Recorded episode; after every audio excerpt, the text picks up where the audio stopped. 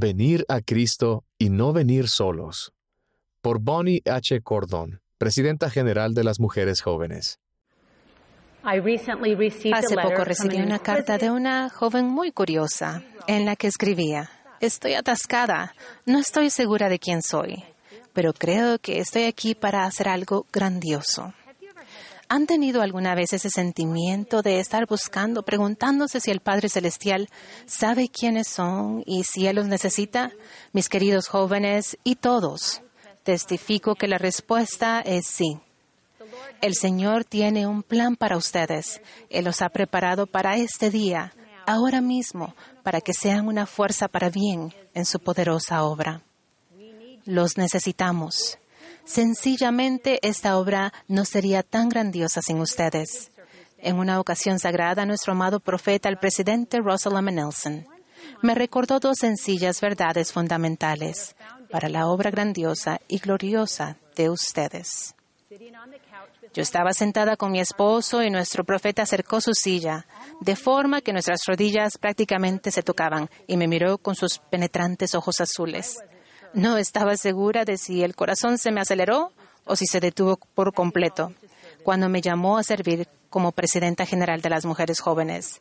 Me preguntó algo que todavía resuena en mi corazón. Bonnie, ¿qué es lo más importante que los jóvenes necesitan saber? Lo pensé por un momento y dije, necesitan saber quiénes son. Sí, exclamó él, y necesitan conocer su propósito. Ustedes son hijos preciados y amados del Padre Celestial. Su Padre Celestial los ama tan perfectamente que envió a su Hijo Jesucristo para que expiara por ustedes y por mí. El amor del Salvador es infalible, incluso cuando fallamos. Nada puede apartarnos del amor de Dios. El recordar ese amor puede ayudarlos a apartar la confusión del mundo, que trata de debilitar la confianza en su identidad divina y cegarlos de su potencial. En una conferencia para la fortaleza de la juventud conocí a dos jóvenes que habían tenido dificultades y se sentían algo perdidas y solas. Ambas mencionaron que habían recurrido a su bendición patriarcal para volver a descubrir el amor del Señor y la guía personal que Él les brindaba. Busquen su bendición patriarcal y si es necesario, sacudan el polvo acumulado, pero estudienla con frecuencia. Si no tienen una, reciban una pronto. No se demoren en averiguar lo que el Señor quiere decirles ahora sobre quiénes son ustedes. La segunda verdad que el presidente Nelson nos mencionó aquel día es conocer nuestro propósito. Esta es nuestra grandiosa y nueva, noble responsabilidad. Hace muchos años mi hijo Tanner tenía unos cinco años cuando jugó su primer partido de fútbol. Estaba entusiasmado. Cuando llegamos vimos que su equipo usaba una portería reglamentaria. No era una pequeña portería móvil, sino una enorme red que parecía demasiado grande para niños de cinco años. El partido se convirtió en un evento épico cuando vi que Tanner iba a jugar de portero. En realidad estaba muy sorprendida. En realidad entendía su propósito en proteger la portería. Sonó el silbato y nos quedamos tan absortos con el partido que nos olvidamos de Tanner. De repente, uno de los jugadores del equipo rival consiguió el balón y regateó rápidamente hacia Tanner. Vi a Tanner para asegurarme que estuviera listo para mantenerse firme y defender la portería. Y vi algo que no esperaba.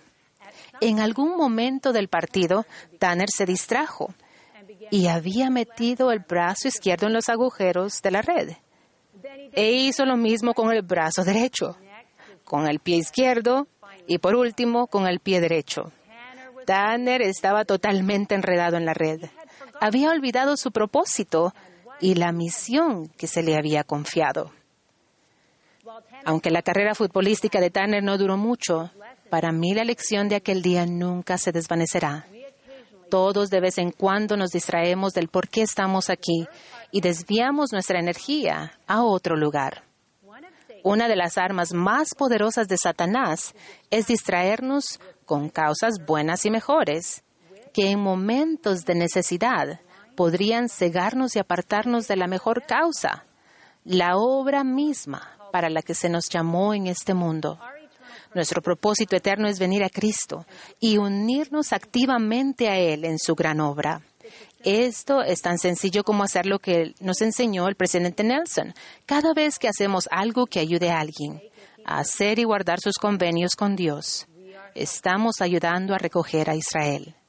Y cuando hacemos su obra junto con Él, llegamos a conocerlo y a amarlo más. Luego procuramos acercarnos más al Salvador continuamente por medio de la fe y el valioso arrepentimiento y al guardar los mandamientos. Al unirnos a Él por medio de convenios y ordenanzas, llenamos nuestra vida de mayor confianza y protección y de un gozo profundo y duradero. Al venir a Él, llegamos a ver a los demás con sus ojos. Vengan a Cristo.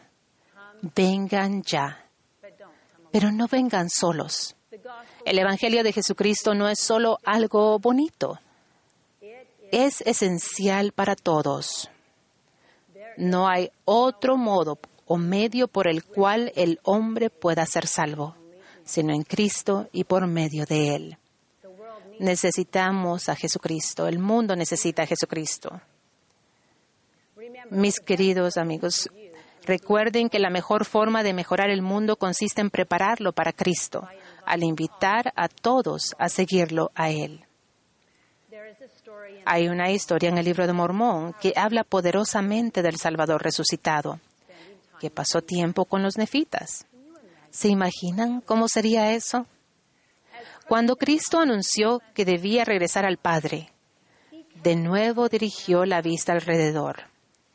Al ver llorar a la gente, supo que en sus corazones anhelaban que Cristo permaneciera un poco más.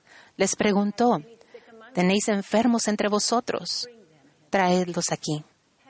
¿Tenéis cojos o ciegos o sordos o quienes estén afligidos de manera alguna? Traedlos aquí y yo los sanaré. Con enorme compasión, Él no estableció límites y llamó a todos quienes estén afligidos de manera alguna. Me encanta saber que no hay nada que sea demasiado grande ni demasiado pequeño para que Jesucristo los sane. Él también conoce nuestro sufrimiento y dice, traigan al angustiado y al deprimido, al fatigado, al orgulloso y al incomprendido, al solitario y a aquellos que estén afligidos de manera alguna. Y todos se acercaron y los sanaba a todos. Tanto los que habían sido sanados como los que estaban sanos se postraron a sus pies y lo adoraron. Cada vez que leo este relato me pregunto, ¿a quién llevaré a Cristo? ¿A quién llevarán ustedes?